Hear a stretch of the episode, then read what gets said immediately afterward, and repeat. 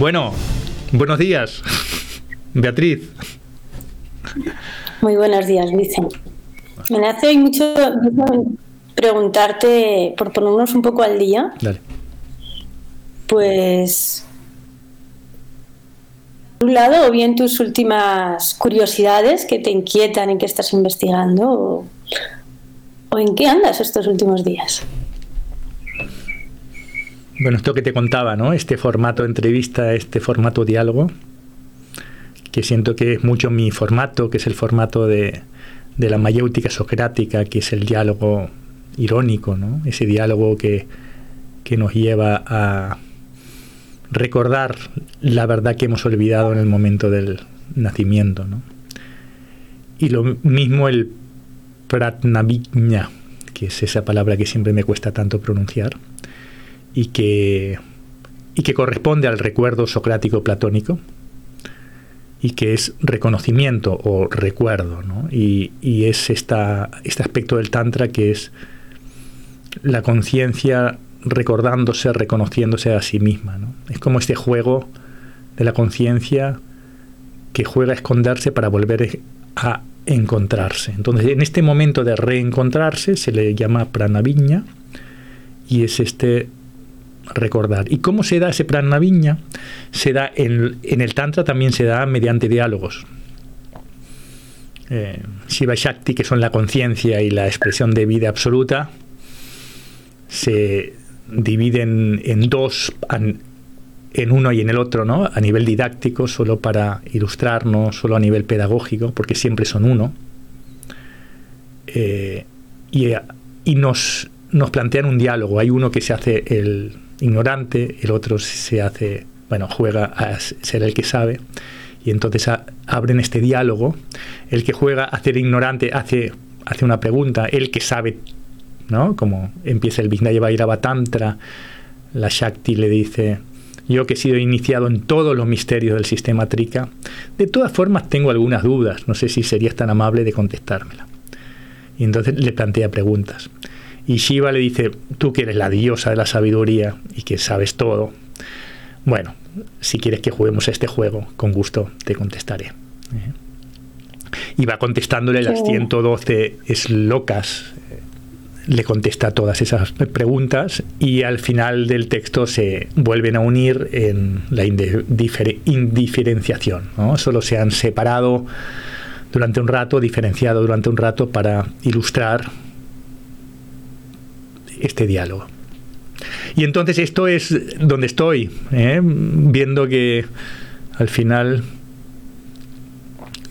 digamos, si, si alguna sabiduría va atravesándome, se, se basa en mi curiosidad y mi deseo de saber.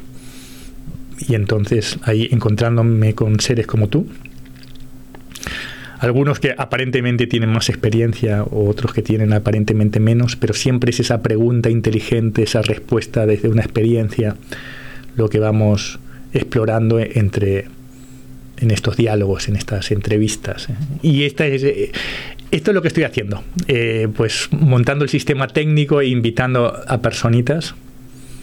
Y bueno, si primero con Damián y contigo empezamos un poquito y ahora le hice esta entrevista, a charla Artur Sala, ahora a Ferran Estar también otras y tengo prevista otras. Bueno, disfrutando ahí de este de este de este formato diálogo, formato entrevista para darle contenido, para compartir lo que traigo, para compartir mis dudas, mis ganas de saber. ¿Y hay algún tema que ahora te genera más curiosidad? Como lo que hablamos de la alimentación, la salud. Bueno, este tema de, nutrir y de comprender el funcionamiento de los seres humanos y también de cuál es la salud eh, y la alimentación y los cuidados óptimos para un ser humano, yo siento que esto siempre, siempre me ha atravesado, sobre todo desde que, desde que fui padre. Eh, con 24 años me empecé a preguntar esto, ¿no? Porque ser padre ya te pone en ese lugar de, ya no es de tu salud que cuidas, sino de la de otros seres, ¿no? Y entonces, bueno, que si llevarlo o no llevarlo al médico mm, convencional, que si, bueno, que si seguir todos los protocolos que se plantean con los niños. Y ahí empezó toda mi indagación, que si el azúcar, que si eh, los conservantes, que si en el protocolo de los niños, todo este tema de, las que no se pueden mencionar. y, y todo, ¿no? Antibióticos, eh, que si azúcar o fructosa o ni fructosa, entonces qué...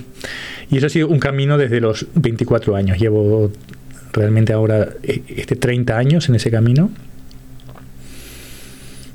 La verdad que es algo que me viene de mi familia también. Mi abuelo ya hizo como un, un tránsito a, a a estudiar la alimentación como elemento de acompañar la conciencia, la salud, la vida, mis padres también, y, yo lo, lo, tomé a partir de este momento y siempre ha sido una investigación.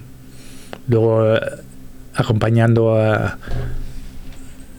e, en temas de salud no solo a mis hijos, sino también a mi madre, y siempre me he metido mucho en esto, en salud, nutrición, y sí, hay, hay un interés, hay un, y, hay una experimentación en primera persona, ¿eh? y, y, siempre la vida.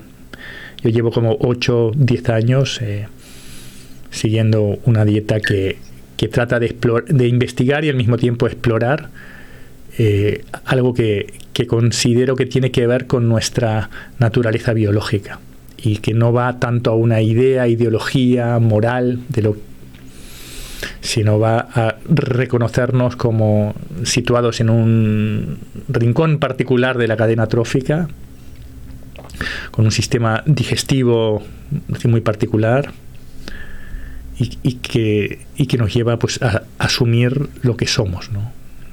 más allá de las ideas mentales. Y sí, e, esto en la actualidad me está llevando a comer prácticamente una vez por día, comer sobre todo sobre todo proteína de origen animal, sobre todo carne, pero también huevos y pescado, y complementarlo con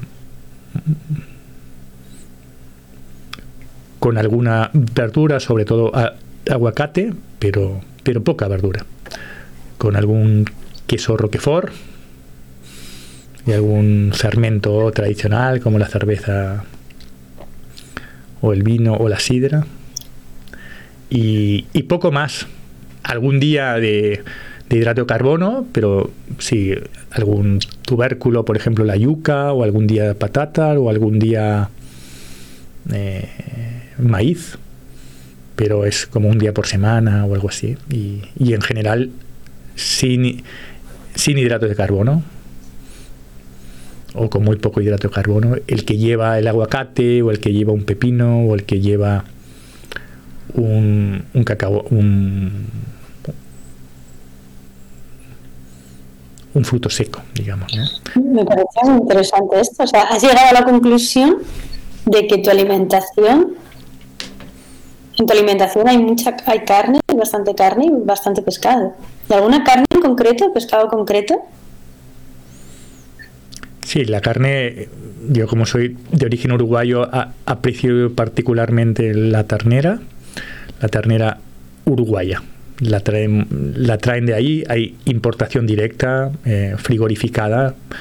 La carne viene a un grado constante y, por tanto, y envasada al vacío. Antes tenía algún aditivo conservante, ahora ya no tiene ningún aditivo. Y son carnes que duran unos cuantos meses, cuatro o seis meses frigorificada. Y cuando se saca de esa, de esa cadena de frío estable a un grado, o sea, no, no viene congelada, entonces, te dura 15, 20 días ¿eh? Eh, en la nevera antes de que le quites el envasado al vacío. Entonces, este, comemos esta carne, ¿no? También he, comido pues algún cordero de, pasturas de Nueva Zelanda, esto sí viene congelado. Y si no, carne de España como, como pollo ecológico o algún cordero, algún cordero que, que siento que es la carne que sin ser ecológica hay algunas de calidad y a mí al menos me da una buena sensación. El tema es que nuestro sistema digestivo es, es pequeño y que necesita reposo para que no se acidifique todo el sistema digestivo y por tanto todo el organismo. Entonces la idea es comer pocas veces, no mucha cantidad, alimentos altamente nutritivos.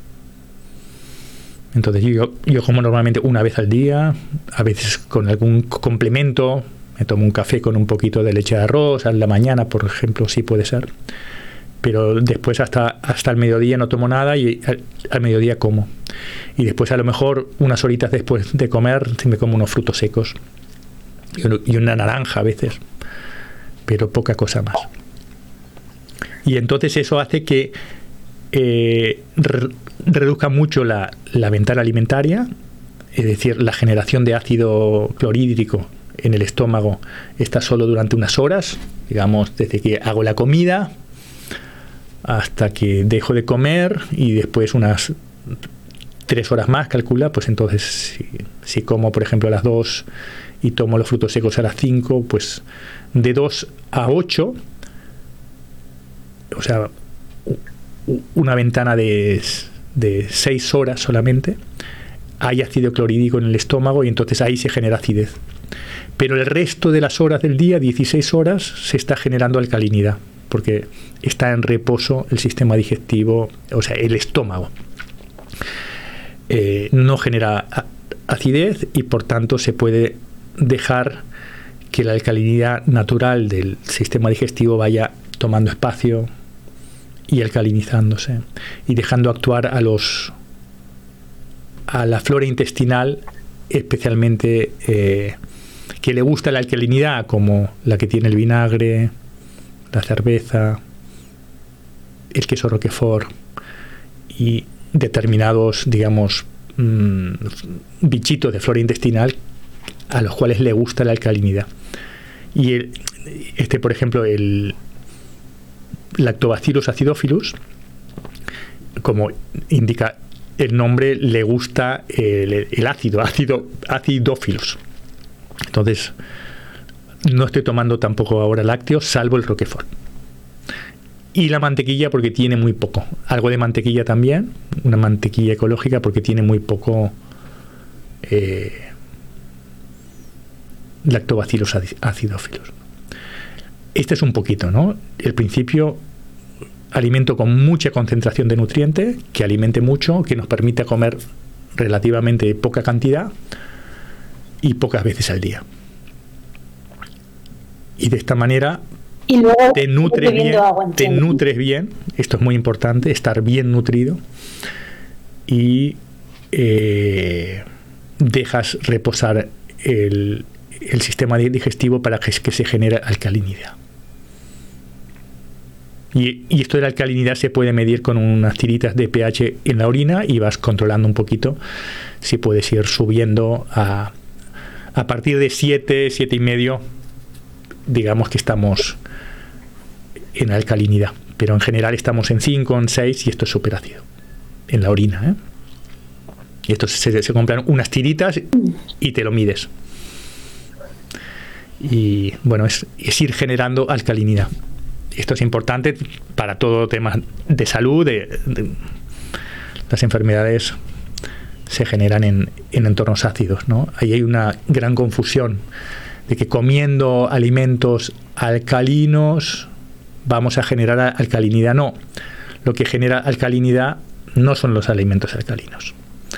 Son, es el ayuno, es decir, dejar descansar el sistema digestivo, porque cuando estoy comiendo se genera ácido clorhídrico en el estómago y esto es lo que acidifica. El reposo y el ayuno y reducir la ventana alimentaria es lo que, permite que, se alcalinice el cuerpo. No consumir los, los, la flora intestinal acidófila, sino la alcalinófila, digamos, y además el consumir grasa. La grasa es lo que activa la bilis, la grasa en particular siempre se ha consumido la grasa de la carne, es lo que activa lo que realmente acidifica el sistema digestivo, que es la bilis. Aunque yo coma alimentos ácidos como la carne, cuando la como con su grasa, se activa la bilis y esto es lo que alcaliniza. En cambio, otros alimentos, aunque sean alcalinos, no provocan alcalinidad en el sistema digestivo. Ahí hay una gran confusión y es, interesante cuestionar esto. Maravilloso, entonces no es necesario tanta fruta y verdura, entiendo. Es que la fruta y verdura no, no, es, no son alimentos muy nutritivos. Sí que tienen algunas vitaminas interesantes, pero las encuentras en otros alimentos también. Porque la fruta y la verdura lo que tiene sobre todo es agua y hidratos de carbono. No, no hay una concentración alta de alimento. Yo igual siempre me gusta comer alguna cosita cruda, un aguacate, un pepino, en, temporada un, un, tomate, pero, pero poca cantidad es suficiente. El alimento realmente sale sobre todo de la, de la carne y de y algunos complementos. ¿eh? Puede ser con, frutos secos, con aguacate, con este té roquefort. Para ti esto sería lo más natural. Claro. En cuanto al aparato digestivo también.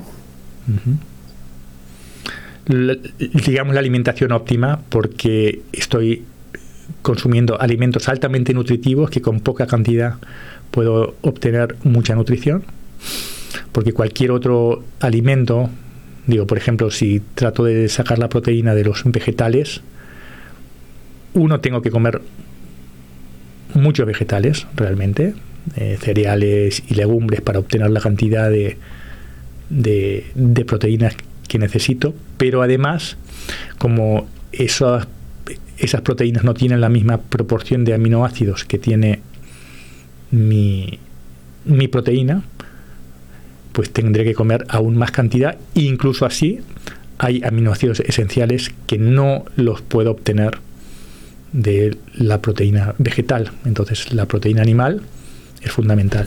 Y, es el alimento más importante, la proteína, porque es de lo que estamos construidos, lo que está construido en nuestros tejidos, nuestros órganos.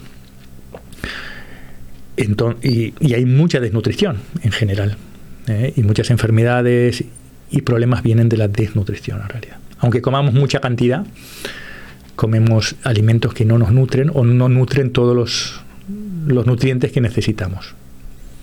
Entonces, lo principal es el hidrato de carbono, eh, perdón, la proteína. En cambio, lo que estamos comiendo principalmente es hidrato de carbono.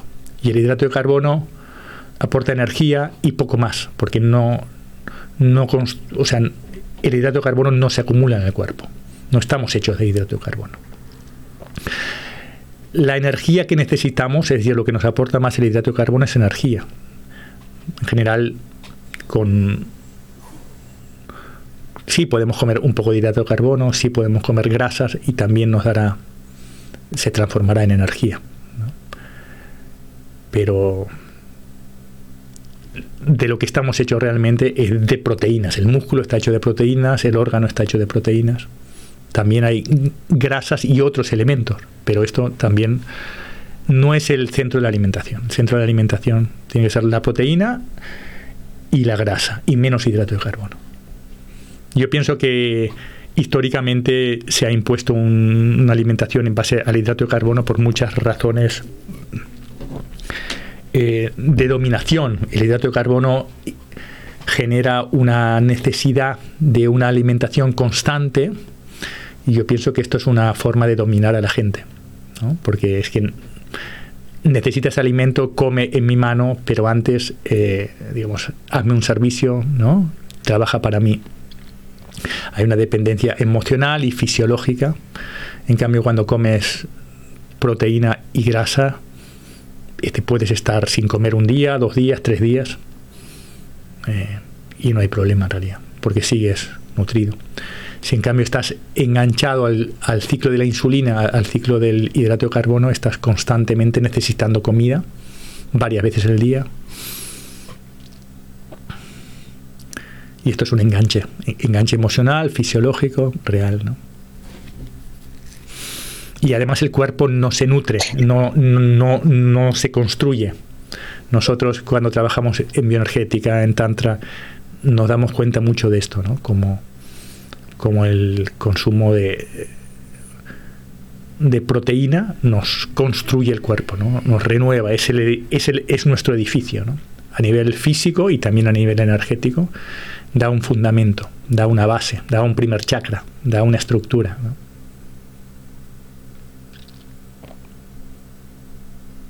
Maravilloso. Y en cuanto al agua, ¿qué cantidad de agua es bueno beber o qué tipo de líquido es bueno nos nutre de verdad? En cuanto al agua, estamos en ese, en ese momento donde, donde ha habido una confusión muy grande, por un lado, con la sal, se ha recomendado reducir la sal y se ha recomendado aumentar el, el consumo de agua, ¿no? Y esto genera mucho, genera un problema que luego no circula la energía ni la electricidad en el cuerpo y esto genera muchos problemas tanto de acorazamiento, que es lo que trabajamos en bioenergética, como de enfermedades. Muchas enfermedades vienen por la baja conductividad de los líquidos de nuestro cuerpo y, esto se soluciona tomando menos líquido o tomando menos agua y más sal. Sal de calidad, sal marina. Pero tendríamos que tener, tomar un, una proporción mínima de 6 gramos de sal por litro de líquido. Y, y en general esta, eh, las recomendaciones de la OMS son tomarnos dos, dos o tres litros de agua más eh, el líquido que tomamos en las comidas y tomar solo 5 gramos de sal. Eso es poquísima sal y genera muchos problemas. Celulitis y otro, otro montón de problemas. Eh, la recomendación sería reducir el consumo de agua y de líquido en general y en todo caso, eh, bueno, y aumentar el consumo de sal. Y si lo quieres tener muy preciso, pues sería algo así, ¿no? 6 gramos de sal por litro de agua. Se puede tomar un suero que es agua con sal y con, y con limón si quieres para que sepa más rico y porque tiene otras funciones el limón también. Y en cambio de agua, tomar este suero. Y en realidad para un tema de desintoxicación de la cantidad de agua que hemos tomado muchísimos años, la idea es poder ir aumentando el, el nivel de sal durante un tiempo para ir drenando el exceso de agua. Y entonces ahí podemos ir subiendo un gramo, otro gramo cada semana, cada 15 días, cada tres semanas, hasta llegar a unos 12-13 gramos de sal por litro de agua. Al menos durante un tiempo para ir drenando esa cantidad de agua que hemos acumulado en las células y en los órganos. Y después podemos volver a ese nivel óptimo de 6-7 gramos de sal por, por litro de agua. Lo que pasa es que si después nos tomamos un café, nos tomamos un zumo, nos tomamos una cerveza y no lo tomamos con sal, pues tendríamos que aumentar, tomar esa sal correspondiente en esa proporción, 6-7 gramos de sal por litro, para, para mantenernos en un, en un nivel óptimo. Y en todo caso, el riñón puede eliminar el exceso de sal, pero no puede eliminar el, exceso de agua. Entonces es preferible sin mantenernos a niveles de más sal de esa, de esa proporción, que es la óptima, entre 6 y 7, porque el riñón, si necesita eliminar sal, lo eliminará correctamente, pero si necesita eliminar agua, no la elimina correctamente. Ahí hay algunos referentes interesantes que se pueden citar con mucho gusto. Ahora la persona que estoy siguiendo con más con más profundidad es David Duarte, que, que es un que es médico, pero también médico de, de medicinas tradicionales y un, un ser que siento que ha sintetizado muchos elementos que yo llevo mucho tiempo investigando y experimentando, pero, pero encontrarlo a él ha sido como una confirmación de cosas que ni siquiera encontraba en otros lados y que yo ya estaba haciendo, ¿no? como esto de comer una vez por día. pero bueno, ha precisado algunos temas, por ejemplo, este tema de la sal está muy desarrollado en él y, hay, hay, mucha claridad con respecto a las enfermedades que produce. Pero también él mismo cita, ¿no? Y, y se puede ver por ahí otros autores que hablan de la sal, ¿no? Como de Di Nicolantonio. ¿eh? Se puede encontrar por ahí también o todo el tema de los, de los, de los alimentos altamente nutritivos se puede ver también en Weston Price, o todo el tema de la cetosis se puede ver también en, Marcos Basket de Fitness Revolucionario. Bueno, hay muchos referentes ahí que me han servido ¿eh? para inspirarme y para, y para tener ideas y las cuales experimentar al final. Yo siento que es muy importante también que lo que nos resuene lo podamos experimentar y matizar de qué tipo de uso para uno, ¿no? Pero sin llevar a un extremo esto, porque al final esto de la, de la escucha individual, porque al final estamos muy confundidos, ¿no? También. Y, y sí, este es el, el, primer criterio, la escucha propia, porque es que además no tenemos otra manera, ¿no? Pero, pero ojo con nuestras ideas, ¿no? Porque estamos en un mundo como muy ideológico y somos capaces de desconectarnos tanto de nuestra biología y mm. bueno, ahí hay, todo un tema y que como te decía también sostiene una salud diferente a todo nivel a todo nivel y además una, una creatividad también porque si estás todo el día yo recuerdo cuando cuando nacieron mis hijos y estaba en esa inquietud y hacíamos algún viaje. Estás de viaje, estás con los niños y te pasas el día pensando en la comida. ¿Qué vamos a desayunar? Si nos vamos, no sé qué, después qué vamos a comer, cómo vamos a comer. Te pasas el día pensando, preparando y comiendo y ya estás pensando en la siguiente comida y, te pasas la vida eh, comiendo y pensando qué vas a comer y ya si tienes niños, ni te digo, porque si eres tú todavía, pero si tienes hijos, todo el día pensando en la comida, todo el día comiendo, todo el día digiriendo. Y esto es una pérdida de energía, una pérdida de tiempo. Cambios. Si comes una vez por día, comes sencillo, no necesitas comer. Si comes alimentos altamente nutritivos, no necesitas comer de todos los grupos alimentarios, de todo todo lo que a veces no hemos aprendido de, que el plato tenga los principales nutrientes. Es que los principales nutrientes están en la carne, porque nosotros somos carne, pero no en el músculo, en el animal. Como se comía tradicionalmente la carne, no es comer músculo, es comer el animal entero. El pollo te lo comes entero. El cordero, el cordero se puede comer entero. Se comen los cartílagos, se comen las, las las membranas, se comen, eh, si es de calidad y ecológico, se pueden comer las vísceras, que también son altamente nutritivos. Ahí hay opiniones contradictorias sobre esto de las vísceras. Nosotros habíamos, siempre habíamos comido y vemos ahí como unas ventajas en determinadas vitaminas, etcétera, ¿no? Pero por lo visto, comer exceso de vísceras también puede tener sus problemas, pero bueno, esto son cositas a investigar todavía. Pero la idea es, comer el animal entero. El animal entero tiene todo lo que necesitas. Porque nosotros somos un animal entero y tenemos todos esos elementos. Es, es, que es muy sencillo.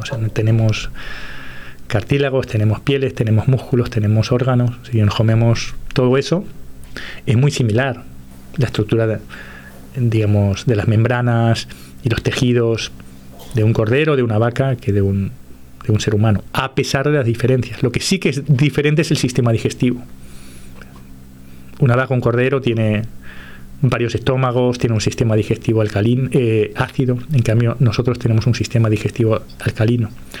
Sí que somos omnívoros, pero si ponemos una escala en un extremo un animal carnívoro y en otro extremo un animal herbívoro, podemos poner el tigre y la vaca, por ejemplo, nos parecemos, estamos mucho más cerca del tigre, de, cualquier animal carnívoro, a nivel de forma del sistema digestivo, funcionamiento del sistema digestivo. Tenemos un, tenemos un solo estómago, un estómago pequeño y un sistema digestivo que tiene que estar alcalino y que necesita alimentos altamente nutritivos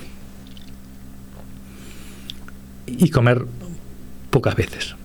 Y esto es muy de los carnívoros. Es verdad que somos omnívoros, podemos comer otros alimentos, pero complementariamente. ¿eh?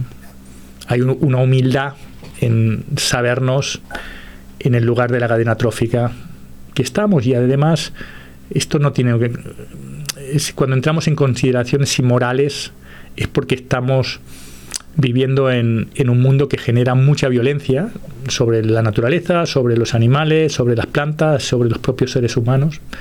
Y entonces se genera un reflejo, una reacción frente a esto, que es lógica, que es de cuestionamiento y entonces empieza a, negar todo lo que está lo que estamos viviendo, pero sin referencia, ¿no? Se pierde la referencia orgánica y natural, ¿no? Porque reaccionamos mentalmente ante eh, toda esa violencia, ¿no?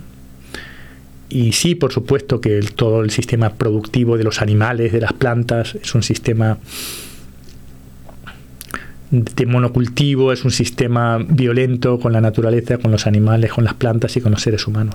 Pero esto no lo vamos a arreglar por el hecho de no comer animales, sino que realmente nos desconectaremos cada vez más de, de lo que somos, que somos animales omnívoros, pero con un sistema digestivo más parecido al carnívoro, que tiene su función en la cadena trófica, y si nos situamos en nuestro lugar donde nos corresponde,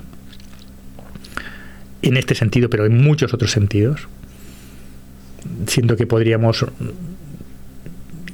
tender a reconstituir, digamos, a apoyar a que se reconstituya el ciclo natural de la vida ¿no? y, la retroalimentación de la, de la cadena trófica. Hay que pensar que, el buitre o el tigre no son los malos de la cadena trófica, ¿no? sino que cumplen su función en, una, en un ciclo global. Esto se ha demostrado en estudios, ¿no? como en una isla, por ejemplo, quitas los, los carnívoros, dejas solamente los grandes herbívoros y se produce una desertización. Cada animal de la cadena trófica tiene como una función perfecta en el conjunto. Es verdad que el ser humano nos hemos desconectado, pero nos hemos desconectado fundamentalmente porque hemos dejado de vivir en, coherencia con lo que somos. Y esta es otra incoherencia con lo que somos. Perder nuestra perspectiva y nuestro lugar en la cadena trófica, perder nuestra sensibilidad con nuestro sistema digestivo.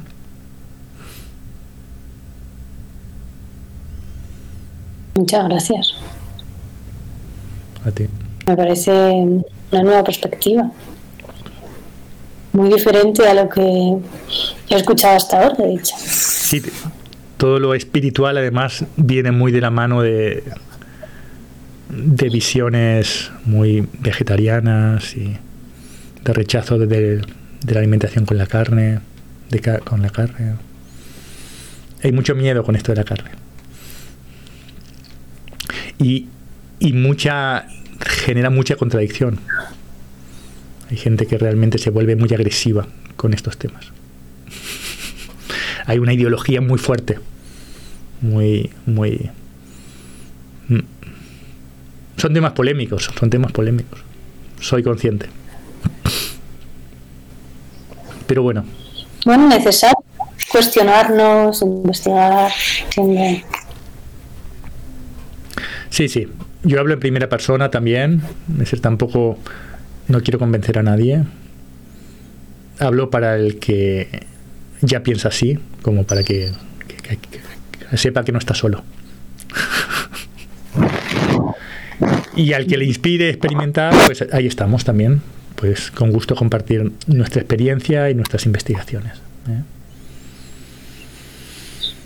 Pero bueno. dicen por la mañana? Sí. Dale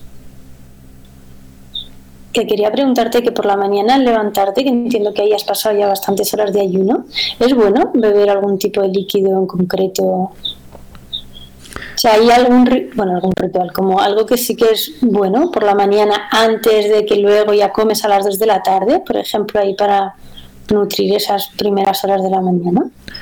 Digamos, como, como tránsito, como tránsito a un sistema eh, digestivo más alcalino, porque le tenemos muy acidificado y además hay una flora muy acidificada, una de las cosas que estamos que estamos tomando también desde la sugerencia de David Duarte es un poco de agua con bicarbonato. Al acostarnos y tal vez si es necesario, si sigue ácido el sistema, un poco al levantarse también. Una cucharadita o media cucharadita de bicarbonato alimentario con un poquito de agua. Por mi experiencia yo lo pongo en una taza, lo caliento un poquito a la temperatura del cuerpo, un poquito más a 35 o 40 grados, le pongo la cucharadita, lo mezclo y tomo ese bicarbonato. Esto es para ir, no es para tomarlo toda la vida, es simplemente para ir y, impulsando el sistema a un entorno más alcalino. ¿eh? Teóricamente tendríamos que estar entre 7,5 y 8 de alcalinidad y estamos por 6. Estamos muy ácidos. Esto genera un montón de problemas. Entonces, para ir hacia ahí, vamos a usar durante un tiempo este, este apoyo que es el bicarbonato. Realmente no está muy bueno, a mí no me gusta mucho y no lo hago siempre.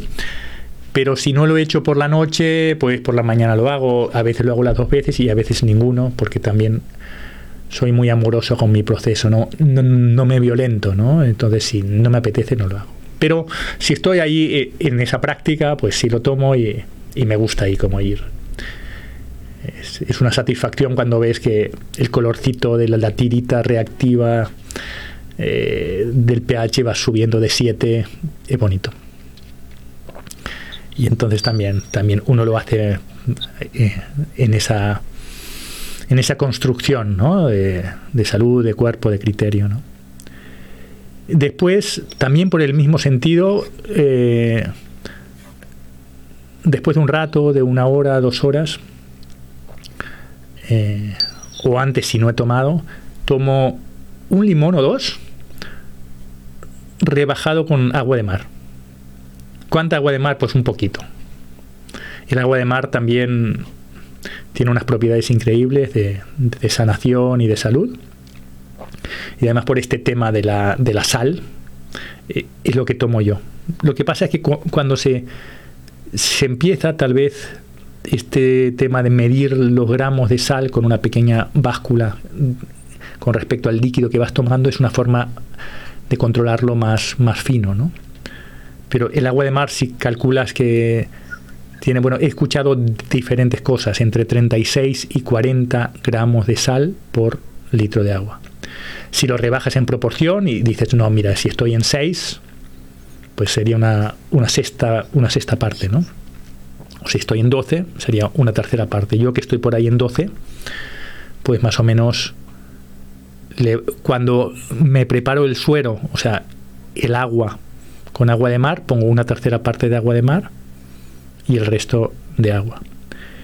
Y en el limón hago lo mismo. Pongo dos terceras partes de limón y una tercera parte de agua de mar. Entonces me estoy tomando limón, me estoy tomando lo, con agua de mar, pero estoy tomando una, unos 12, 13 gramos de sal por litro de líquido. Esto es mucho para empezar, porque ahí te puede venir diarrea, lo que sea. Habría que empezar por 6, 7 y poquito a poco ir subiendo. Pero esto es lo que tomo, sí. El agua de mar también alcaliniza, el limón, aunque es ácido, también tiene un efecto alcalinizante porque activa la producción de bilis, igual que la grasa. Esto es muy sabido, ¿eh? digamos, y has visto que justamente lo contrario de lo que se dice por ahí, que comer alimentos alcalinos como las verduras es lo que nos va a producir alcalinidad. No, está súper estudiado que el limón, que es uno de los alimentos más ácidos que hay, produce alcalinidad por la activación de bilis. Y el otro alimento que produce mucha bilis es la grasa. ¿Se puede comer grasas vegetales para activar la bilis? Sí, sí se puede. Se puede. Lo que pasa es que tradicionalmente no habían tantas grasas vegetales. Sí estaba el aceite de oliva, pero era técnicamente difícil sacar el, el aceite de coco y ni te digo el taín o el, la grasa, la mantequilla de cacahuete o de almendras, todas estas grasas modernas implican unas tecnologías que no existían tradicionalmente. Tradicionalmente la gente para comer grasa comía grasa de los animales o del pescado. En el pollo y el pescado la grasa está en la piel y junto a la cabeza, en, en el pescado, ¿no? Entonces la grasa y el limón son las cosas que activan más la bilis, que es lo que produce alcalinidad en el sistema digestivo, además del ayuno que hemos dicho antes y además de los de la generación de una flora intestinal eh, alcalina y se puede ir hacia ahí con ese apoyo del bicarbonato. Yo también tomo un poco de, de magnesio que también tengo entendido que alcaliniza. A veces cuando no, cuando no me apetece mucho el bicarbonato de sodio, tomo carbonato de magnesio o otro compuesto de magnesio que también también por lo visto complementa mucho nutrientes que no tenemos en general y eso. Y eso, básicamente esto es lo que estoy ahora mismo comiendo. Llevo muchos años de la comprensión de la importancia de la cetosis, de la reducción de los cereales. Sí, los alimentos que, desaconsejamos, digamos, son sobre todo cereales, pan y lácteos. Y por supuesto azúcar. Y, y, poco a poco ir reduciendo la cantidad de hidratos de carbono diarios y semanales.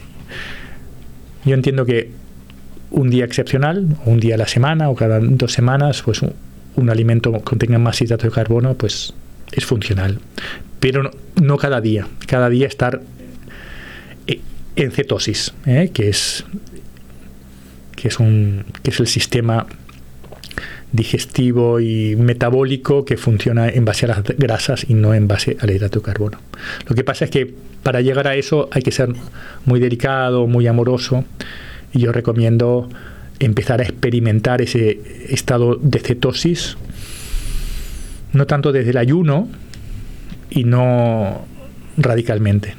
Por ejemplo, un día a la semana no comer hidratos de carbono y en cambio de hidratos de carbono comer abundantes grasas de calidad. Por ejemplo, la que está en el huevo, que la yema es grasa, el aguacate, grasa de la carne, del pescado, grasas vegetales como el taín, la crema de cacahuete, el aceite de coco, el aceite de oliva o otros aceites como de girasol de primera presión en frío o de semillas. Abundante en grasas durante ese día, día y medio, y ese día no comer hidrato de carbono. Entonces se experimenta lo que es la cetosis pero hay dos tipos de cetosis. Una cetosis va a recoger los alimentos que acabas de comer. Si no has comido hidrato de carbono, toma las grasas que acabas de tomar, comer y las transforma en energía. Y otra cetosis es cuando se te encuentras en ayuno y vas a, buscar tu tejido adiposo, eh, la grasa que está en, en tu propio cuerpo, digamos. Pero esto es un segundo paso. Lo primero para experimentar el estado de cetosis puede ser esta invitación a un día a la semana, por ejemplo, no comer hidratos de carbono o comer menos de 50 gramos de hidratos de carbono o menos de 30 y en cambio comer más grasas y así experimentamos y hacemos el tránsito. A veces esto puede tener unas pequeñas síntomas de acostumbramiento, ¿eh? porque como no estamos acostumbrados en general, en general la gente todos los días come hidratos de carbono, nunca entramos en cetosis. Y esto sería un estado metabólico fundamental de la salud humana. Esto yo llevo muchísimos años haciendo eso, 8, 10 años. Y después, algo interesante también eh, son los, los, ayunos. Ahí estoy, yo por experimentar toda esta parte de ayunar más de un día, que lo he hecho alguna vez, pero, pero muy puntualmente, pero esto es, son, son, son los retos en mi camino ahora, ¿no? No solo no comer una vez más que una vez al día, sino de vez en cuando no comer. Esto yo creo que lo he hecho un, par de veces. Todavía hay un encuentro con, mi mundo emocional, ¿no? De, de, esto bonito y amoroso que tiene el comer. Que ahí me estoy escuchando para ver cuándo doy esos pasos, pero ahí estamos caminando, ¿no? Aprendiendo. Porque ahí está lo de la autofagia que te decía también, ¿no? O sea, la autofagia es ese proceso de regeneración celular y metabólica que no solamente está en cetosis, sino que además eh, repara la célula y, hace una limpieza interna. Eh. Cetosis, autofagia son conceptos interesantes a, experimentar.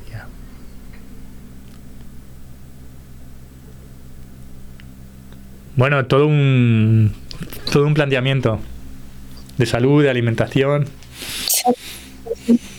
Luego. Bueno, la invitación a cuestionar. luego el sol. Investigar. Muy importante el sol. El sol no hay que tenerle miedo. Sí al sol de verano de las 12 a las 3 y media de la tarde. No hay que ir a ese sol, por supuesto. Ese sol es mortal. La gente va a la playa en verano a la 1 de la tarde. Es una locura. Yo no me pongo crema para ir a la playa, pero no, no voy a esa hora, ni loco. Voy a esa hora, pues en abril, a principios de mayo, pero luego ya no. Ahora ya no se puede ir a esa hora. Voy o por la mañana, de 10 a 12, o por la tarde, a partir de las 4 a 6.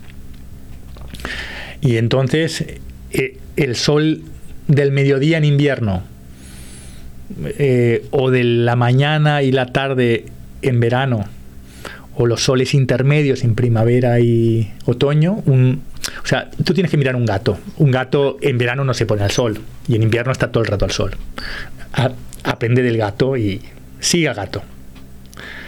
Tú, ponte al sol cuando el gato se pone al sol. Y cuando el gato no va al sol, tú no vayas al sol. Y déjate de cremas. O sea, eh, escucha la vida en ti y si todavía no escuchas, observa la naturaleza lo más natural que haya alrededor de ti, ¿no? Y si es un gato, pues un gato.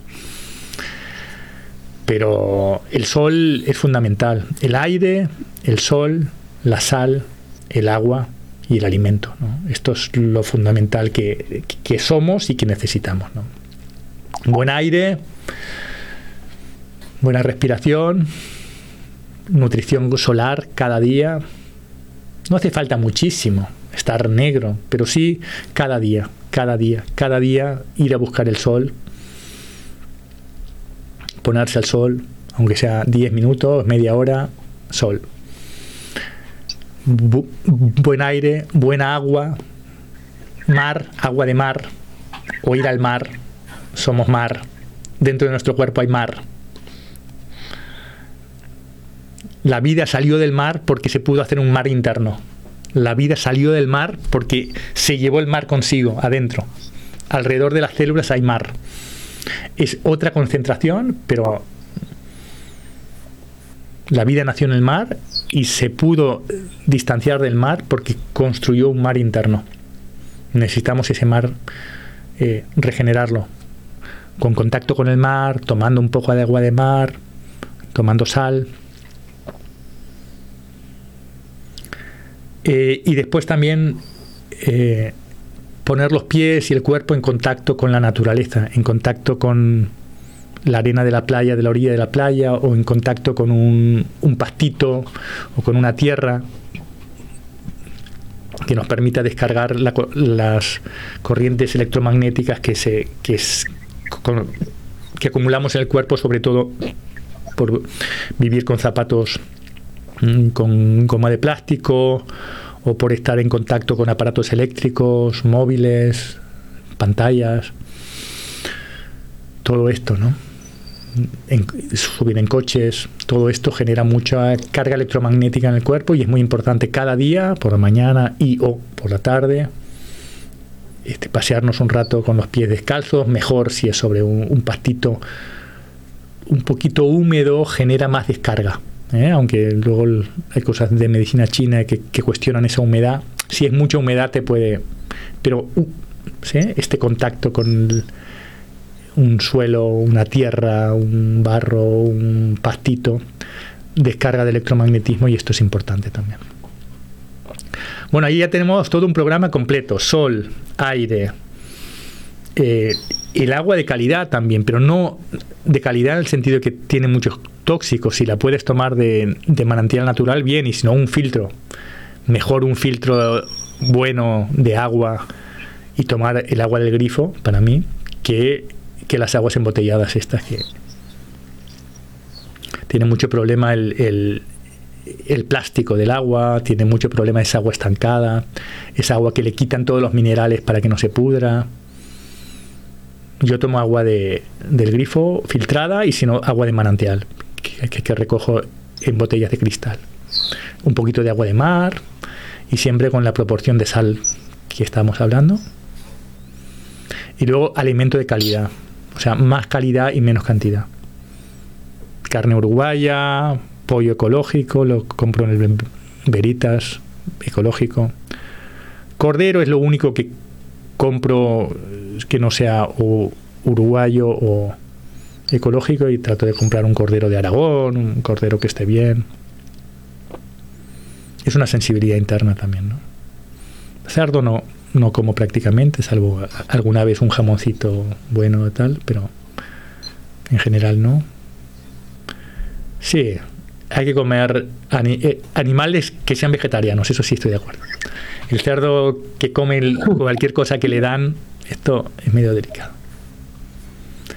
En cambio, el, el caballo es capaz de, meter, de, morirse de hambre antes de comer cualquier cosa, ¿no? El caballo es muy fino. Aunque no hay mucha tra tradición de comer caballo, se puede comer caballo, potro, sí. Pero yo dentro de los alimentos de la carne más habitual priorizo la ternera y el cordero y el pollo ecológico. El pollo sí es importante que sea ecológico. La ternera y el, el cordero depende del presupuesto, depende. Yo, yo prefiero el de ganadería extensivo uruguayo que el ecológico de aquí. La ternera de aquí, aunque sea ecológica, no me gusta mucho. Es otro animal, no, no está tan rico. Si es algo de aquí, compro cordero, como cordero. Sí me gusta el cordero de aquí. Pues eso, ahí tenemos todo un planteamiento. Si hay preguntas, o hay comentarios, no, no quiero entrar en polémicas. Si alguien piensa diferente, si quiere gusta comer vegetales y está a gusto con esto, yo no tengo ningún problema. De cada uno que siga su camino. No es por polemizar. Pero si a alguien le resuena, pues adelante, pues Hablemos sobre detalles, sobre la sal, sobre la carne, sobre qué carne, sobre cantidades. Una cosa que estoy aprendiendo es a comer menos. ¿no? Tenemos algo muy afectivo por en la comida y cuando comemos estamos muy acostumbrados a comer cereales, nos acostumbramos nuestro sistema digestivo a comer mucha cantidad. Y eso cuando comes carne igual comes mucha cantidad. Pero en realidad si escuchas bien, la carne es muy nutritiva y no necesitas comer tanto. Y esto es interesante. ¿Sí? Y es verdad que la carne tiene un, tiene un ciclo de digestión lento, como dicen algunos vegetarianos, es verdad. Pero esto no es malo porque realmente esa lentitud permite que se absorba todo el alimento y prácticamente no se desecha nada, casi no se caga nada, muy poquito. Porque tiene su tiempo. Primero en el estómago, después en el intestino delgado, intestino grueso, con su tiempo. Pero si estás comiendo una cantidad enorme cada día, entonces sí que desechas un montón, que hagas un montón, pero no, no te nutre el alimento. Por el hecho de que vaya rápido la digestión no significa que te nutra, al contrario. Si va lento, pero va orgánico, todo ese alimento que has comido es absorbido por el cuerpo y, y nutre el cuerpo. Entonces, comer menos, pero alimentos altamente nutritivos. Esto, Weston Price. ¿Nota una diferencia? ¿Cómo? Quería preguntarte si has notado alguna diferencia a la hora de ir al baño también. Sí, sí, sí, sí. Muy interesante. No vamos a entrar en detalles muy escatológicos, pero es bonito cuando, cuando las caquitas no tienen tanto olor, y están más bien formadas. Ah, hay este mito de... Regular también. Sí, hay este mito de que para ir al baño bien necesitas comer fibra. Esto es una manera. Cuando comes mucho vegetal, necesitas comer fibra para ir al baño bien, pero si no comes mucho vegetal, comes más bien carne, eh, también vas al baño bien y no necesitas comer fibra. No necesitas. Y sí, sí, hay una regularidad, hay todo un tema de, de unas formas muy adecuadas también, ¿no? Muy bien formadas y no esta cosa este, pastosa y que tiene que ver con inflamación intestinal. Yo noto sí, mucha diferencia en esto y es agradable, sí. No, no. Todo este tema intestinal y de ir al baño, siento que es muy síntoma de cómo comemos. Y cuanto mejor comemos, más, más fluido, más bien formado, más menos olores desagradables. Y. Sí. Y, y también mi, mi síntoma tradicional ha sido mucha inflamación intestinal y estomacal. Y esto se reduce enormemente por el tipo de alimento y por la cantidad de alimento y por, bueno, o sea, estoy flipando. Yo sobre todo, bueno, ha sido todo un aprendizaje. A mí mi panza ¿eh? y me ha hablado mucho, ¿no? Y, es impresionante, ¿no? Cómo, cómo, se va reduciendo el tamaño del estómago, el tamaño del intestino y los, los procesos de inflamación, ¿no? Yo algún día me como una paella y me inflamo todo, bueno, un día puntual, porque he ido a la casa de mi hermano, ha hecho una paella, fantástico, pero, pero un día puntual porque sé las consecuencias que tiene, ¿no?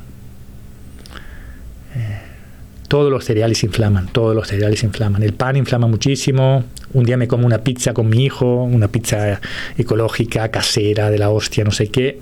Me encanta, pero, pero me inflama. Pero bueno, sí lo hago a veces también, pero, pero, sabiendo las consecuencias que tiene. Y después estoy dos, tres días para recuperar el tamaño de mi, de mi intestino, de mi panza y la sensación de, de ligereza, de, de, fluidez, ¿no? Yo cereales casi no como, salvo en, en, momentos puntuales así. Y cuando como hidrato de carbono, ya te digo, como yuca me gusta, a veces patata, un puré de patata, natural, por supuesto, y ecológica. Y, y a veces maíz, como mucho. Pero no harina de maíz, sino el maíz triturado. La cachapa que dicen los venezolanos. Eh, esto como a, veces y no me sienta tan mal, ¿no? No me sienta tan mal. Pero, claro, hay mucha cantidad de, hidrato de carbono. Y esto para entrar en cetosis no es tan interesante. Pero bueno, un día a la semana lo hago sin problema. Pero en general intento como mantenerme en cetosis, comer un máximo de 50 gramos de hidrato de carbono al día. 30, 50. Y ahí también vamos alcalinizando, etcétera, ¿no? Vamos haciendo todo ese proceso. No, muy interesante. Sí, sí, como dices, este mundo me apasiona a mí. Nunca me he compartido mucho así en público, con esto de la bioenergética y tal, más ese aspecto corporal, emocional, espiritual, terapéutico. Pero siento que todo es importante. Y te agradezco la pregunta, las preguntas y el espacio, como hacer un, un abanico de planteamientos. Y poco a poco podemos ir ir profundizando en cada uno de los temas. ¿no? Y ahí, bueno, hablando de salud, que hemos estado hablando estos días, pues yo pienso que es un fundamento de la salud esto. ¿no? Alimentos altamente nutritivos, sal, menos agua y ir tendiendo un sistema digestivo, metabólico, mmm, cetogénico, en cetosis, alcalino y abriendo la puerta también a la autofagia esto. Este sería como el fundamento. Gracias, estupendo. Qué guapo. Creo que ha quedado muy completo. Sí, ha quedado muy completo y una visión muy general, realmente, muy amplia. Me voy a apuntar estos dos conceptos que me dices. Fagia. Y cetosis. Esto. Sí, yo, y así, si queréis bibliografía y leer no sé qué, yo recomiendo estos tres autores. Weston Price, que es este dentista del siglo XX que hizo una comparación fotográfica de los dientes y los, las cabezas, los cráneos de las personas y los niños y los viejos que vivían en, en Estados Unidos, en una sociedad industrial, comiendo, comiendo pues sobre todo alimentos refinados, ¿no? harinas refinadas, comparado con lo, los cráneos, las dentaduras y las saludes de los niños y los ancianos de pueblos tradicionales, indígenas en Canadá, en Costa Rica, en Australia. Y las fotografías son brutales de la diferencia. Y él iba buscando si, la salud no estaba en un tema más vegetariano, ¿no? Y se dio cuenta que no, que la salud estaba en un tema omnívoro, pero que tenía como fundamento principal la carne y la grasa animal y en general alimentos altamente nutritivos. Esto es muy interesante, tenéis Instagram, tenéis una página web, hay una fundación, hay un podcast muy interesante, Weston Price. David Duarte también, que es colega y referente actual, creo que es el que está en una claridad más potente y quien yo ahora resueno más y que incluye conceptos que he profundizado con él y descubierto como la sal y cómo realmente generar alcalinidad, estos dos elementos sobre todo. David Duarte, también hay un da cursos, tenéis un canal de YouTube, hay unos cursos online súper interesantes que, me he hecho y que, y que los recomiendo.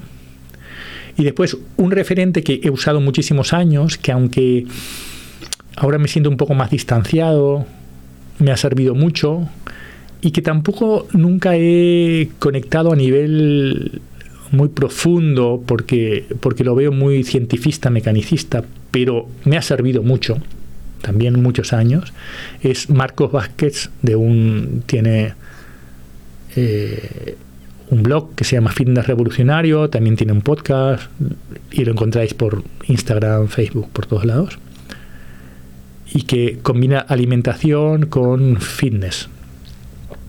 No es tanto mi rollo, pero realmente durante muchos años que no, que no había encontrado a Weston Price o a David Duarte, me ha servido y es alguien con sentido común y que apoya todos sus...